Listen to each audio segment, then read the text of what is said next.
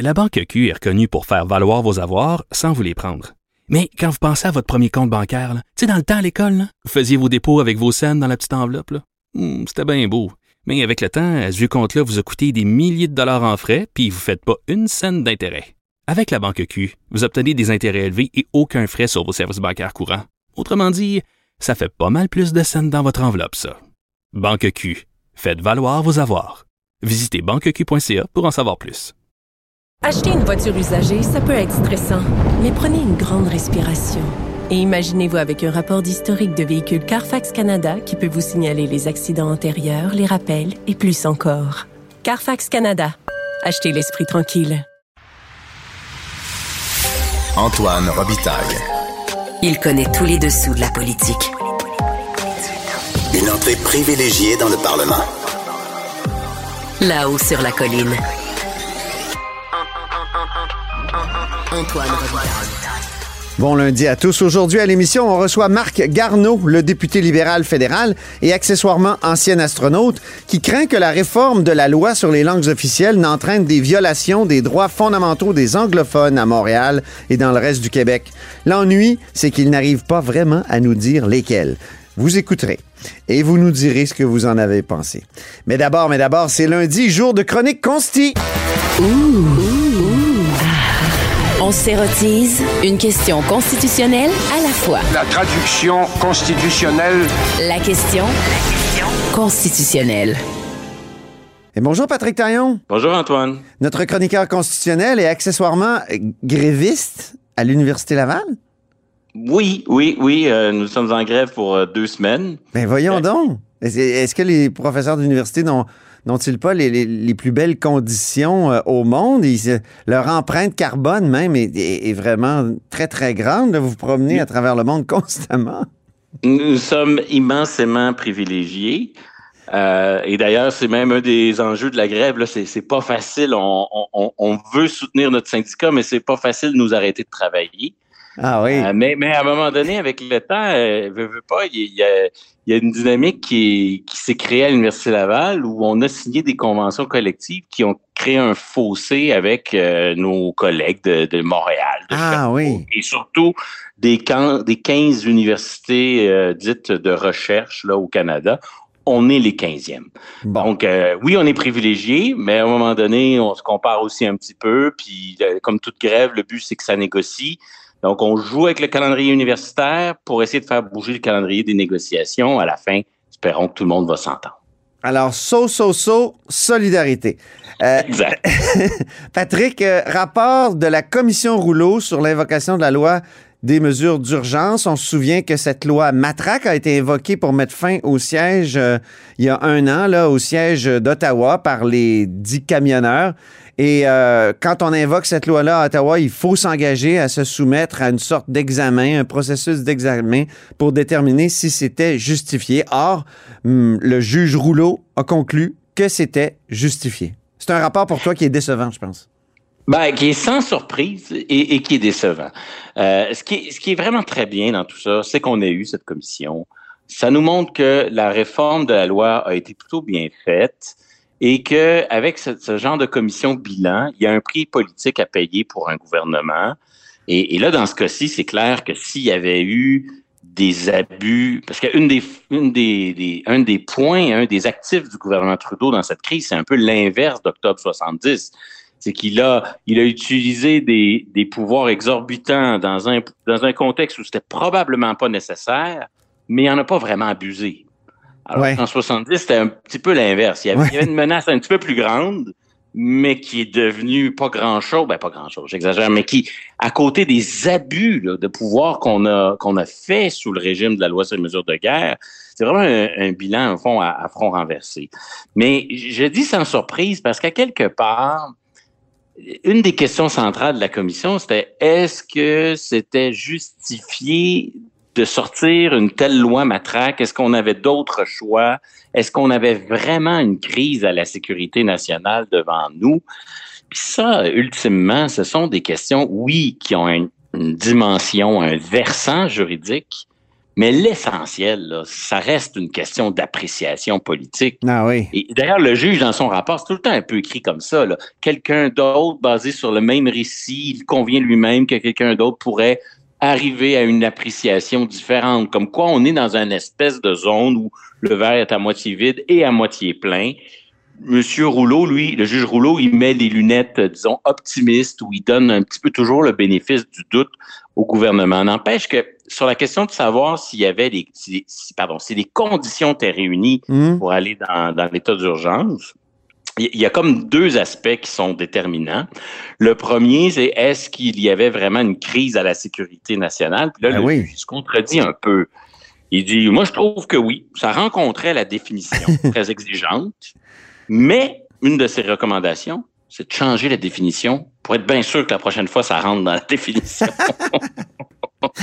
Donc, euh, c'est comme un peu ceinture et bretelle. Il nous dit, euh, il nous dit, moi, je, sais que quelqu'un d'autre pourrait arriver peut-être à une, réponse différente, mais si on changeait la définition, là, là, là, j'aurais absolument raison. Donc, on, on voit là-dedans quand même là que ça se joue à pas grand-chose. Ouais. L'aspect où il est peut-être plus complaisant, c'est vraiment sur la question de savoir s'il s'il existait des solutions de rechange. Est-ce que le droit commun, le droit ordinairement applicable, avait vraiment été essayé? Hum. Est-ce que les provinces étaient en contrôle de la situation? Son récit des faits est assez convenable, mais on dirait qu'il veut pas en tirer les conclusions qui s'imposent. Hum. Le jour où l'état d'urgence fédéral est déclenché, l'Ontario est capable de gérer le pont ambassadeur, euh, le Québec a géré ses manifs, euh, au Manitoba, ça va plutôt bien. On- nous fait le récit de tous ces endroits où la situation est sous contrôle. Il y a, véritablement qu'un seul endroit qui, qui est hors de contrôle, c'est la colline parlementaire, dont une bonne partie des terrains sont même pas de la compétence de la ville d'Ottawa. hein. Les- La colline à Québec puis la colline à Ottawa, ça relève un peu du privilège parlementaire. Ben Quand oui. on visite les parlements, c'est pas les policiers de la ville d'Ottawa qu'on y rencontre, ni les policiers de la ville de Québec. Ce sont des constables spéciaux, des policiers qui relèvent. Ouais, ici, c'est un peu différent parce qu'il y a vraiment euh, la Sûreté du Québec aussi qui est présente. Il y a comme Mais trois corps policiers. Mais je pense qu'à Ouais. Ottawa aussi, il y a plusieurs corps policiers. J'avais vu Ouais, ça mais- lors de l'attentat, là, oui. C'est des, ils partent des jeux d'entente, oui. Ouais, Mais à la fin, ces policiers-là répondent, relèvent de qui? ouais. C'est qui leur patron? Ben oui. Et, et leur patron, ben, c'est, c'est, c'est les autorités fédérales qui gèrent la sécurité sur la colline fédérale. Hum. Et je comprends que la manifestation débordait ces terrains-là, mais il y, a, il y a quand même une zone qui était sous contrôle d'Ottawa. Et, et donc, ça, c'est c'est- derrière tout ça, ce qu'on voit dans le rapport Rouleau, c'est une vision du fédéralisme et de son échec qui est profondément, une vision profondément centralisatrice. Ah oui. On n'a pas juste fait des audiences unilingues. C'est-à-dire qu'à à force de tenir des audiences unilingues, on, on a pensé le rapport à travers une vision profondément euh, fédérale. Puis même quand on se, met, on se met dans la peau des provinces dans ce rapport-là, je dirais on se met dans la peau d'une vision ontarienne du Canada ou torontoise. Ce que tu dirais, c'est que c'est plus fédéral, que c'est plutôt unitariste dans son esprit? Bien sûr. Oui, hein? Absolument. Ben oui. Tout est la faute des gouvernements dits inférieurs dans ce rapport-là. Ah oui. La ville d'Ottawa est en faute, mais surtout l'Ontario. L'Ontario qui a pas, le, le premier ministre de l'Ontario qui a pas collaboré à l'enquête. Et ça, on le sent quand on regarde le sommaire du rapport, on le dit clairement. Ouais. C'est L'Ontario, bon. La passivité du fédéral, elle, le fait qu'on a laissé les choses aller dans la gestion de crise, comme dans d'autres crises, je pense à celle avec les Wet'suwet'en, oui. on dirait que le juge, il voit pas vraiment de problème. Le, Non. le juge, là, il, il est pas, il son regard n'est pas tourné vers ça, puis il arrive avec son constat très sévère, parle d'un échec du fédéralisme. Ben oui. Manifestement, Antoine, on n'a plus les échecs du fédéralisme qu'on avait avant. Hein, avant, on parlait d'échecs du fédéralisme quand on cherchait à moderniser ce pays-là par une ronde de négociations C'est constitutionnelles ça. ça échouait.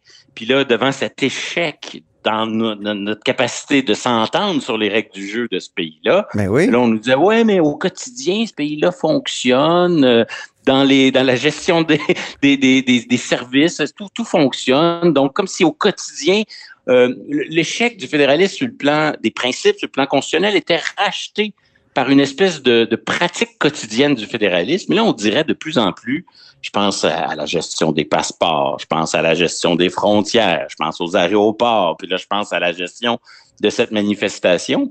Là, c'est l'échec du fédéralisme au quotidien. C'est le nouveau, euh, c'est la nouvelle tendance, c'est que même en pratique, ça fonctionne pas très bien. Ben oui. Et surtout, c'est là que ça devient euh, problématique. Mais pour lui, l'échec. du... Ouais. L'échec du fédéralisme, pour lui, c'est quoi? C'est le palier inférieur qui collabore pas, c'est tout? C'est ça. Et ça justifie la centralisation, l'unitarisme. Ah oui. Et donc, c'est d'ailleurs c'est une vision qui est généralisée. Par exemple, mon collègue à l'Université d'Ottawa, Amir Attaran. Oui. Quand il est entre, entre, deux, entre deux tweets incendiaires, là, il fait de la, recherche sur le système euh, canadien de santé. Hmm. Et l'ensemble de ses travaux consiste à démontrer que telle province est moins bonne que telle autre province, donc les provinces sont défaillantes, donc il faut centraliser. C'est hmm. comme le nouveau slogan, l'échec du fédéralisme, c'est dès qu'il y a un petit problème au niveau provincial, on l'utilise comme un prétexte vers la centralisation. Il y a comme une montée de l'unitarisme, Patrick. Exactement. Puis dans le rapport Rouleau, c'est très présent. À court terme, le juge Rouleau, il dit, ben, parce qu'il y avait cet échec du fédéralisme, moi, je ne comprends pas. L'Ontario a bien géré le pont ambassadeur. Là. Ouais. voit pas l'échec des provinces là-dedans, mais lui, il voit un échec des provinces parce qu'il trouve que l'Ontario collaborait pas assez. Et là, il dit, ça, ça justifie qu'Ottawa mettre de côté l'autonomie des provinces mm. pour dire ça y est, je sors ma loi matraque et je, je, je, j'utilise les pleins pouvoirs. Et à long terme, le rapport est fascinant. Faut lire les recommandations. C'est pas trop long. Mm. Qu'est-ce que nous dit le juge Rouleau sur les recommandations? Ben, face à cet échec du fédéralisme, recommandation 9, recommandation 13, il faut créer des normes nationales en matière de sécurité, de gestion de crise, ah des normes nationales et uniformes d'un océan à l'autre, alors que Québec, Colombie-Britannique, Alberta, ils ont, ils ont, su faire face à la crise. Il y a juste la colline à Ottawa là, que ça a été incontrôlable. Et, et, là, non, ça nous prendrait des normes nationales uniformes. Recommandation 2, Antoine. Pas, la, pas la, la 72e, la recommandation 2. Créer un, j'ouvre les guillemets, un seul coordinateur, coordonnateur national du renseignement pour les événements, blablabla. Donc, oh, créer une instance uniforme pour prévenir ce genre de crise des renseignements. C'est le juge Rouleau. C'est le juge Rouleau qui semble faire échec au fédéralisme. C'est lui qui veut mettre fin. C'est ça, c'est ça. C'est le, on, cherche une défaillance des provinces là où c'est, on ferme les yeux sur celle d'Ottawa et on utilise cette, la moindre défaillance des provinces pour justifier une centralisation accrue. C'est là un des traits importants euh, du rapport. Hmm. L'autre euh, question aussi, c'est peut-être celle des droits fondamentaux. Ah ben oui, ça c'est celle qui m'a qui m'a troublé moi.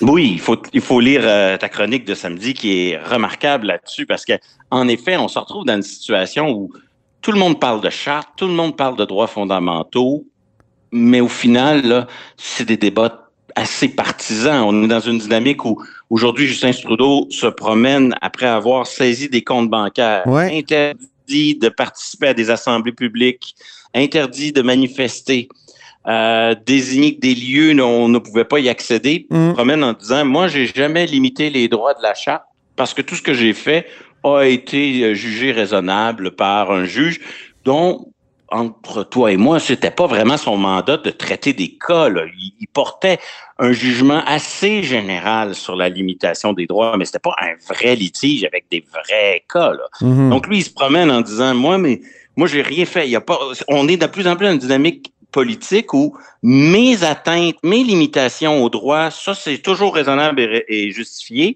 Et celles des autres, elles sont très, très graves et, très, très liberticides. Exactement. C'est vrai dans l'attitude du gouvernement Trudeau, mais c'est vrai aussi dans l'attitude de d'autres leaders politiques. Et ça crée un dialogue de sourds.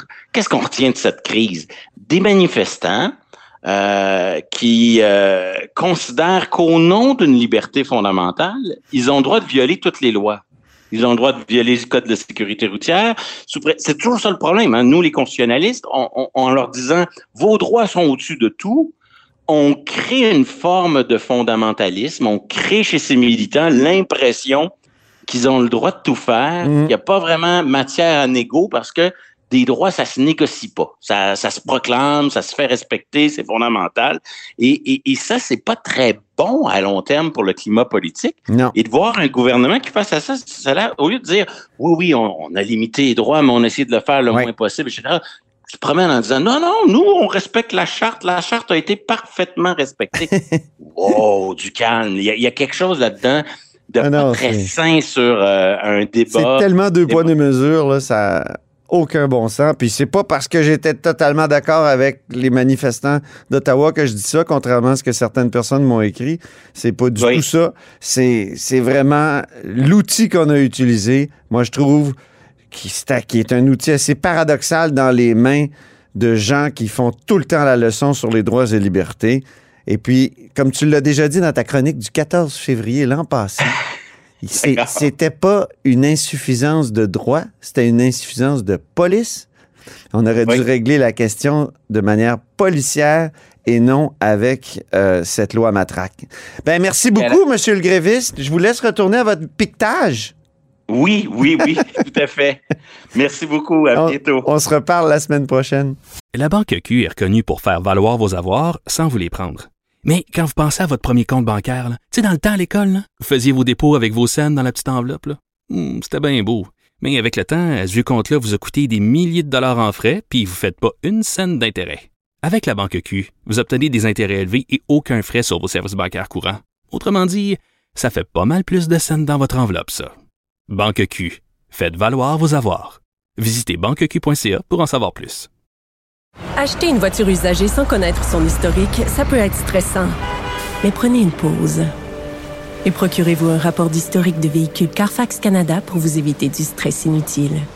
Carfax Canada. Achetez l'esprit tranquille.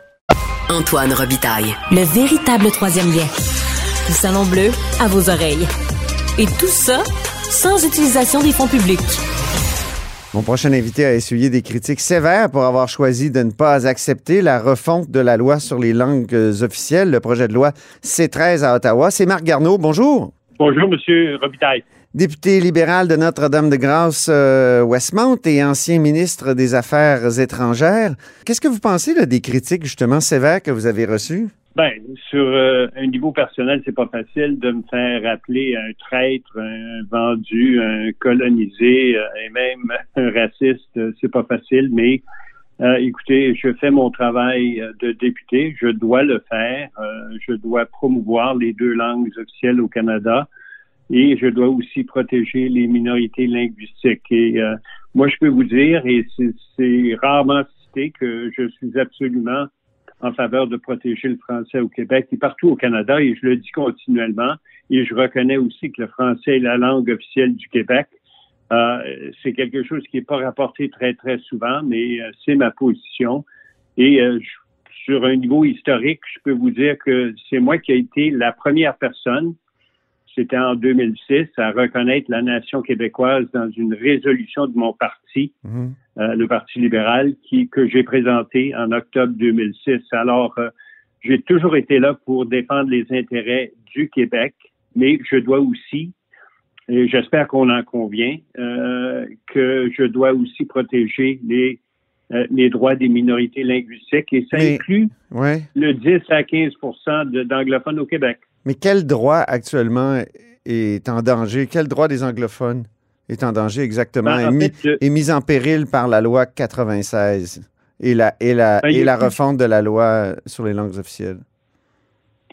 Il y a plusieurs euh, choses qui pourraient être en péril. Euh, D'abord, euh, du point de vue, du point de vue de quelque chose comme des certificats de, naissance ou de cer- certificats de mort, de décès. Euh, ça, ça va être seulement fourni en français. Euh, c'est peut-être considéré comme une petite chose, mais c'est quand même quelque chose qui est important pour euh, les anglophones dans la loi, euh, certains euh, sont, sont préoccupés par le fait que la loi 96 ne respecte pas la section 133 de euh, la Constitution, euh, dans le sens que, et je vous donne un exemple, que quelqu'un qui veut plaidoyer euh, dans la cour Qui veut plaider fournir- devant le tribunal, vous voulez dire? Oui, oui, pardon. Plaider devant un tribunal doit fournir une copie certifiée, traduite en français, pour afin de pouvoir comparaître devant le tribunal. C'était quelque chose qui n'était pas exigé avant et ça doit être fait assez frais, aux frais de la ouais, personne. Mais monsieur, Garneau, là, je lisais The Gazette en fin de semaine qui disait que la minorité anglophone du Québec euh, est une, traitée comme une minorité de seconde zone par le gouvernement fédéral à cause de la refonte de la loi sur les langues officielles. Pensez-vous ça, vous? Je pense que c'est important de toujours se rappeler que euh, la langue, euh, pardon, l'acte sur les, les langues officielles du Canada, C13, qui est en train d'être amendé en ce moment, doit tenir en compte les droits de toutes les minorités et ça inclut la minorité anglophone du Québec. Mais quel, quel droit? Je comprends pas. Peut-être un, certificat de naissance, tout ça en, français. Euh, si je vais en Allemagne, je vais l'avoir en allemand. Je veux dire, je vais comprendre pareil. Je, je, comprends pas. C'est parce que je, lis Marlène Jennings, par exemple, dans son entrevue au Devoir. Marlène Jennings, euh, qui est une ancienne présidente de Québec Community Networks. Euh, qui vous appuie, qui, vous a, qui, qui, est une ancienne députée de Notre-Dame-de-Grâce, elle a dit que la loi 96 est mise en place pour éradiquer l'anglais au Québec. Elle a dit ça au devoir.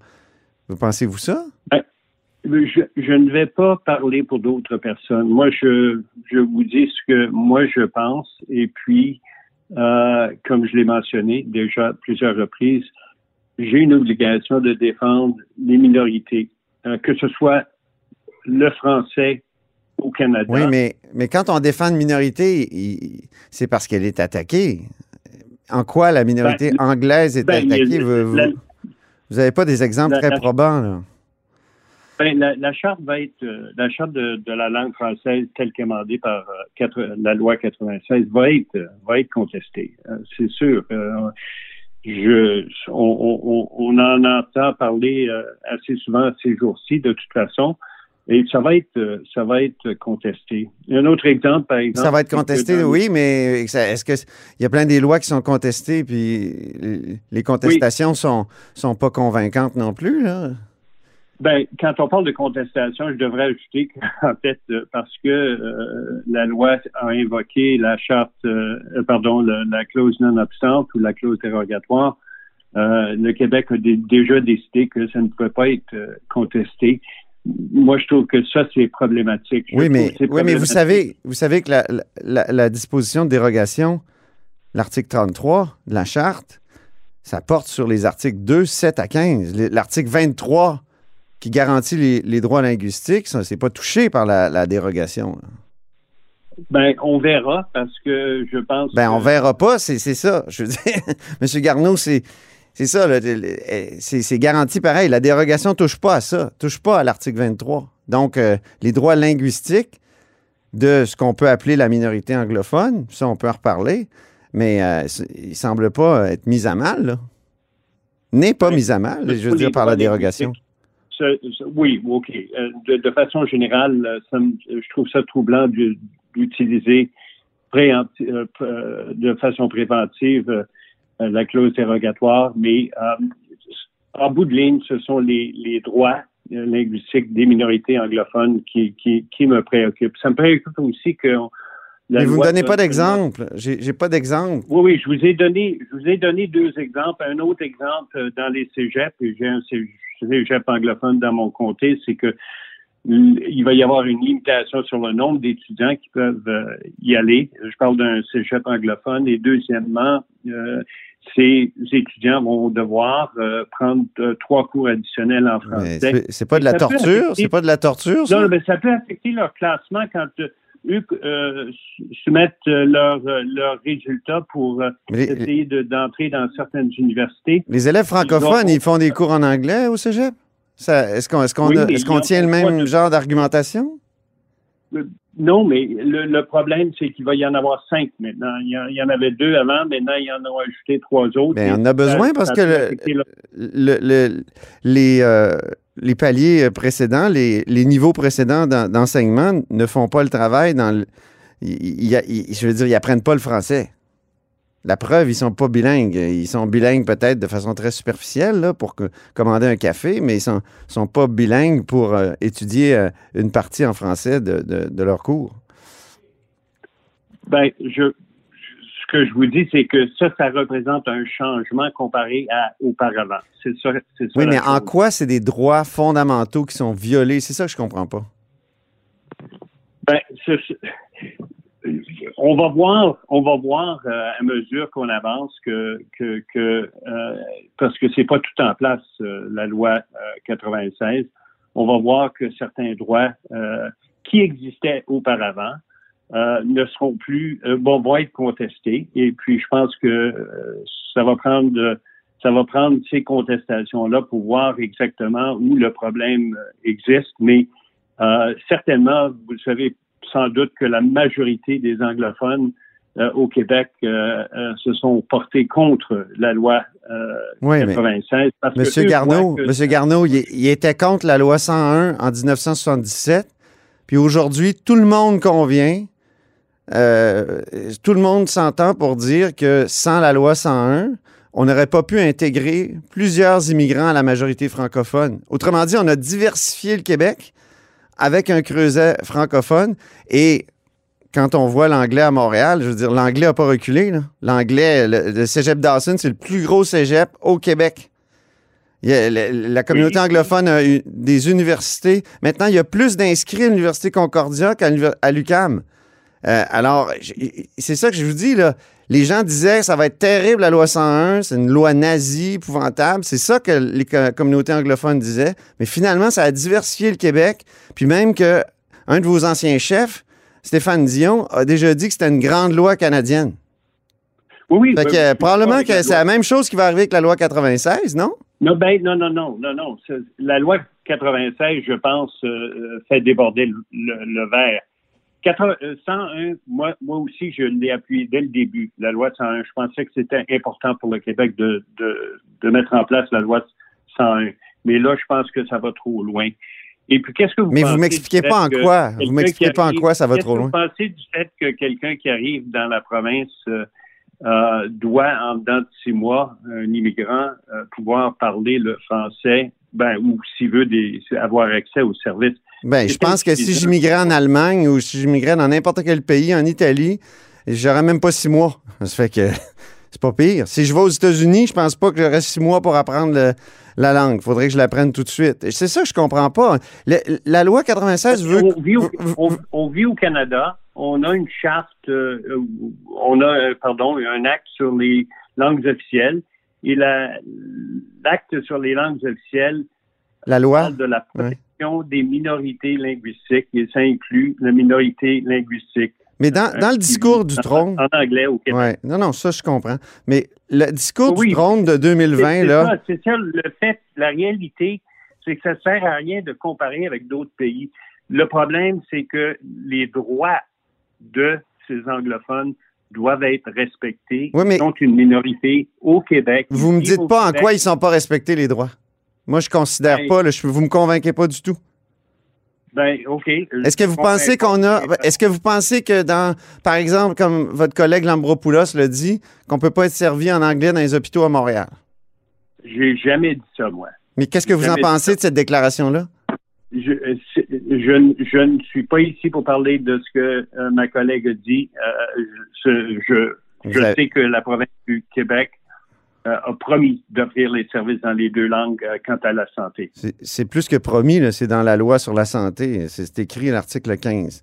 Mais quand, dans le discours du trône, là, euh, Justin Trudeau a fait mettre dans la bouche de, de, de, de- de, voyons, Julie Payette, le gouvernement a la responsabilité de protéger et promouvoir le français non seulement à l'extérieur du Québec, mais également au Québec. Pour vous, qu'est-ce que ça veut dire? Qu'est-ce que vous êtes prêt à faire pour aider le français au Québec?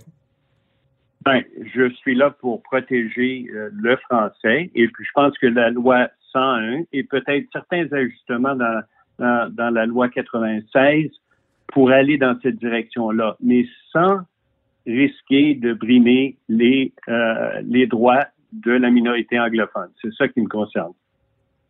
Lesquels? On va reprendre la question. Ben, vous, chaque fois que je vous donne un exemple, vous dites non, non, c'est pas un bon exemple, c'est pas vraiment le cas. Ben, il y a eu des changements. Il y a, il y a, des changements. Il y a eu plus de 200 amendements qui ont été faits. Euh, et puis, euh, il faut, faut le reconnaître. Est-ce que vous pensez que euh, la, la, loi 96 installe une Gestapo qui va surveiller les, euh, les anglophones du Québec? J'ai jamais dit ça et puis non. Vous savez qui a dit ça? Anne-France Goldwater. C'est pas moi qui l'a dit. Je veux bien, mais tous les gens autour de vous, là, ils disent des choses énormes que vous voulez même pas commenter tellement qu'ils sont énormes. Marlène Jennings a parlé d'éradication. C'est des gens qui vous soutiennent, avec qui euh, vous vous tenez. Je veux dire, il faudrait quand même. Puis vous, vous, vous menez les mêmes combats qu'eux. Alors, euh, c'est sûr que je vous pose des questions là-dessus. C'est normal, non? Moi, ce que je fais, c'est je fais ce que je considère être mon travail de député, et c'est de protéger toutes les minorités linguistiques, que ce soit les francophones du Québec mmh. dans le contexte du Canada ou que ce soit les francophones au Manitoba, euh, Saskatchewan, n'importe que... où, mais... Mais, aussi, les anglophones qui euh, vivent euh, euh, au Québec. La, la réalité, la, la, réalité, on s'entend, elle n'est pas symétrique. Le français et l'anglais ont des, ont des forces totalement totalement différentes. Je veux dire, le, français est, faible et est en, danger euh, en Amérique du Nord constamment. C'est dit dans le discours du trône de 2020 de, votre gouvernement. Euh, pourquoi il faudrait que la loi, elle, place tout sur le même pied, symétrique? Ben, tout ce que je vous dis, c'est que je, suis en faveur de, de mesures qui vont euh, augmenter la protection du français je pense que ça peut être fait sans affaiblir les droits des anglophones au Québec. Pensez-vous que ça peut être asymétrique, c'est-à-dire qu'il peut y avoir un petit coup de pouce supplémentaire, comme on le fait dans l'embauche, euh, euh, l'embauche des, femmes, euh, par exemple, ou, ici au Québec, dans les sociétés d'État, on, essaie d'avoir une majorité de femmes sur les conseils d'administration pour contrebalancer des habitudes historiques euh, donc, euh, ce qu'on a appelé la, discrimination positive à une certaine époque, euh, l'affirmative action en anglais. Pourquoi, pourquoi il n'y aurait pas ça pour le français au Québec, notamment dans les milieux de travail?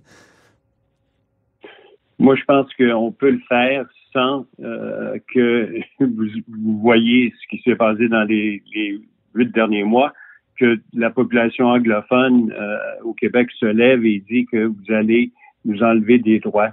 Ouais. Ils font pas ça pour rien. Ils inventent pas ça pour rien. Ben, il y a des raisons. Madame Lambropoulos a inventé des choses. Ça, vous voulez pas le dire, mais c'est ben, vrai. Oui, oui, ça arrive. Ça arrive des deux côtés. Madame Jennings a dit que c'était l'éradication de l'anglais. Madame euh, Goldwater a dit que c'était une Gestapo. C'est sûr qu'avec des leaders d'une communauté comme celle-là qui disent tout, qui inventent toutes sortes de choses, toutes sortes de peurs, c'est sûr qu'il va y avoir une population qui va se mettre contre mais c'est à vous aussi, comme représentant raisonnable de, des gens, de, dire à, ces gens-là qui vous entourent que c'est des, que c'est des, des fabulations, que c'est des peurs exagérées, non? Moi, je n'ai pas, euh, je ne me suis pas associé, associé aux propos de, de, de toutes les personnes que vous mentionnez. Moi, je parle pour moi-même et je pense que je parle d'une façon modérée. Oui. Quand je vous dis, quand je vous dis que ça me concerne. Euh, mais, mais vous n'avez pas envie de modérer ceux qui disent à leur, euh, à leurs commettants que des, ceux qui inventent des choses, vous n'avez pas envie de faire ça? Ça serait. Tu sais, je veux dire, on, aime la vérité, là. Si, quand Donald Trump disait des niaiseries sur la sur la, la, pandémie ou sur toute autre chose, tout le monde disait c'est épouvantable et les faits alternatifs. Mais là, il y en a des faits alternatifs autour de vous qui sont dits sur les lois linguistiques québécoises. Ça fait peur au monde. Après ça, ils sont contre, ils se disent on nous enlève des droits, on ne sait pas lesquels. Vous vous, m'avez pas donné des droits vraiment euh, violés. Il me semble que ça serait à vous de dire à ces gens-là, ben voyons, calmez-vous, il n'y a rien là. Moi, ce que je fais, et encore une fois, c'est que euh, pour démontrer ma position, et je pense que c'est une position qui est modérée, je dis continuellement que je suis en faveur de la protection du français au Québec. Et je dis constamment que je reconnais aussi que le français est la langue officielle du Québec. On peut pas être plus modéré que ça. Moi, je, ne tiens pas des propos euh, comme certains que, vous avez mentionnés. Je dis simplement que ça me préoccupe de façon sérieuse et je suis dans l'exercice en ce moment de, voir comment les 215 amendements qui ont été proposés à, C13, euh, c'est ça, c'est là que je suis entré dans le jeu, moi. Euh, c'est les amendements qui ont été proposés, dont 88 euh, venant du bloc, qui vraiment veulent enchasser de façon permanente la loi 96 dans une loi fédérale, quelque chose que qui pour moi n'est pas acceptable. Et la raison pourquoi ce n'est pas acceptable de mettre une charte provinciale dans une loi fédérale, c'est que d'autres provinces pourraient un jour créer leur propre charte de la langue et ça pourrait être discriminatoire vis-à-vis de la minorité francophone qui vivent dans, dans leur province. Donc, euh, il faut craindre des représailles. Il faut craindre des représailles de la part des autres provinces, c'est ça? Pardon? Il faut craindre des représailles de la part des autres provinces si on, on met dans la loi sur les langues officielles euh, la. Je, vous dis ça parce que c'est important que le, le, le niveau fédéral, au fédéral, qu'on retienne notre responsabilité pour protéger les minorités linguistiques. On a beaucoup de travail à faire pour les minorités francophones dans le reste du Canada et on veut s'assurer qu'ils soient protégés. Et je crois que, en principe, de mettre mhm. une charte de la langue provinciale dans une loi sur l'acte sur les, deux langues officielles, dans, qui est un acte fédéral, c'est, ce n'est pas une bonne idée parce que ça peut mener à des contestations, à des disputes judiciaires et possiblement constitutionnelles. Vous savez qu'en 1989, il y, a, des anglophones de Montréal qui sont allés euh, devant le Comité des droits de l'homme de l'ONU et qui ont, ils se sont fait dire à ce, pour, pour dénoncer la loi 178 de Robert Bourassa qui contenait des dispositions de dérogation. Et euh, à ce moment-là, l'ONU a répondu euh, les, les, minorités visées à l'article 27 sont les groupes minoritaires à l'échelle de l'État. Et donc, un, un, groupe peut être majoritaire dans une province, mais néanmoins constituer une minorité dans l'État. Puis ils ont dit aussi, les citoyens canadiens anglophones ne peuvent être considérés comme une minorité linguistique. Autrement dit, l'ONU a dit ça. Qu'est-ce que vous répondez à ça? Ben, ben, je suis au courant de ça, mais la façon que moi je vois les choses, s'il vous plaît, si je peux vous le décrire, c'est que si vous êtes un anglophone qui vit euh, au Québec, vous travaillez au Québec, vous envoyez vos enfants à l'école au Québec, vous accédez aux services euh, au Québec et vous êtes soumis aux lois qui existent au Québec. Dans ce sens-là, vous avez bien beau être entouré de, par d'autres provinces où la majorité peut être anglophone, votre vie, votre réalité, c'est au Québec. Et puis, en tant que tel, vous êtes une minorité dans une province qui est majoritairement francophone moi, j'ai beaucoup de compassion pour mes, collègues, euh, mes, mes, concitoyens euh, francophones qui vivent au Québec, qui s'inquiètent. Moi aussi, je m'inquiète pour le français au Québec. Mais ne pensez-vous pas que les anglophones qui vivent au Québec ont aussi une préoccupation? C'est pas pris en, en, en, compte, en, compte quand, quand on parle de souvent des, anglophones au Québec. On a l'impression que vraiment sans dire que beaucoup de Québécois ne considèrent pas que les anglophones au Québec sont une minorité parce que mais parce que l'anglais domine partout, domine non seulement en Amérique du Nord, mais domine les communications, l'Internet, Netflix, Spotify, name it, comme on dit en anglais, je veux dire, euh, c'est à cause de ça, là. et en plus, la minorité la, soi-disant minorité anglophone, elle, a euh, le CUSUM, euh, Concordia, Bishop, McGill. Euh, je veux dire, oui. oui. En, quoi? Et, c'est toujours exagéré quand ils parlent de leurs droits, leurs droits prétendument violés. C'est décourageant. C'est ben difficile de discuter avec des, gens comme ça qui, vous disent, comme si, je veux dire, comme, comme si les lois linguistiques étaient des lois nazies. Non, non. Il faut jamais euh, utiliser des termes comme ça. Absolument pas. Ça fait 46 ans que la loi 101 existe, puis l'anglais n'a pas reculé à Montréal. là. L'anglais a une très belle présence à Montréal. Oui, et, moi, personnellement, j'ai jamais eu de problème avec la loi 101. Mais ça va continuer Et- comme et ça? depuis- je pensais que c'était une bonne chose quand la loi 101 est venue parce que ça, ça, ça a mis les, les pendules à l'heure et puis euh, euh, et puis euh, je pense que ça a fait beaucoup pour. Et la loi pour- 101, son objectif, c'est qu'on se donne une, une langue commune au Québec. Camille Lorrain disait faut que le Québec soit aussi francophone que l'Ontario est anglophone. Hein, peu- qu'est-ce que ça veut dire euh, euh, langue officielle? Oui. Euh, C'est quoi une langue commune pour vous? Ben, une langue commune, c'est la langue dans, la- dans laquelle, euh, naturellement, une majorité d'immigrants vont finir par s'intégrer dans cette langue-là. C'est ça, une langue commune. C'est c'est la langue naturelle de, de, de la société. Oui, mais il faut aussi reconnaître que Ça recule, ça, au Québec, là, actuellement. là. Le, le français recule. Là. Tous les indicateurs sont au rouge. Oui, mais euh, je ne pense pas personnellement que les mesures qui vont être mises en place par, euh, par- ou qui sont en place et, et qui seront en place parce que l'exercice n'est pas fini par la loi euh, 96, je ne pense pas que ça, ça euh, accomplit le but que vous voulez accomplir. Il y a une portion qui Est-ce que vous voulez l'accomplir aussi? Aimeriez-vous que ce soit la langue commune au Québec, le français? Moi, je reconnais que c'est euh, la notion, euh, la notion juridique, si vous voulez. Qu'est-ce que ça veut dire une langue commune?